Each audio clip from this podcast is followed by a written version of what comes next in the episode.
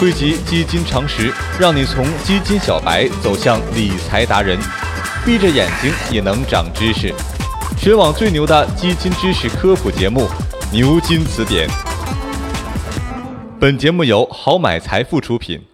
上回咱们说了货币基金的一些麻烦事儿，我们给出的建议呢是可继续持有。播出后呀，不少朋友接着来跟我打听债券型基金。这不，一六年年底债券市场不太好嘛，大家就很担心买的债基会不会亏得回不了头，要不要立马赎回？那么这一期呢，咱们就来解答。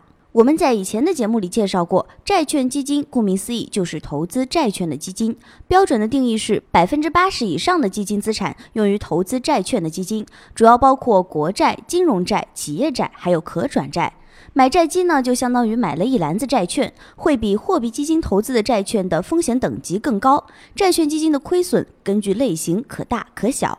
二零一六年二季度开始，牛了两年多的债市，在宏观经济企稳、信用风险频发的背景下，暂停了前进的步伐。不过，你可能不知道，债市下跌属于正常的现象。你们先别说不信，咱们可以摆事实讲道理嘛。首先，先摆上事实，过去的十一年里，债基表现得相当不错。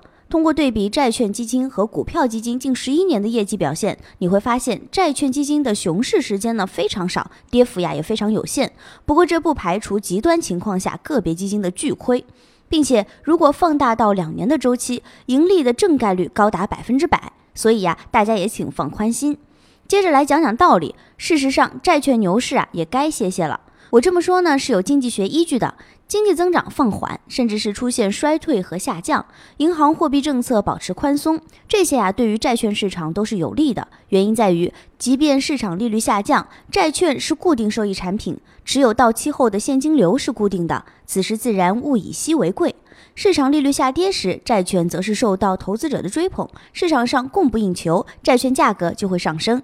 反之，当市场利率上升，其他投资产品的收益率呢也会跟着涨。此时，债券持有到期后的现金流保持不变，就失去了投资价值。这个时候，投资者会选择抛弃债券，转投其他品种，债券价格呢相应就会下跌。结合时事，二零一六年三季度以来经济数据好转，特朗普当选美国总统后种种反转，人民币汇率连跌，以及美联储加息预期，这些都对债市构成了压力。持续两年多的债券牛市啊，也该歇歇了。细心的投资者不难发现，纵观某纯债基金今年以来的表现，短期来看呢，跌的确实很猛。可只要你放大到更长周期，债市这波调整啊，远不及二零一三年钱荒那会儿。做人嘛，格局要大，目光要放长远一些。小甜甜不妨告诉大家，有时下跌调整充分后，恰恰是买入时点，未来稳定后上涨的空间会更大。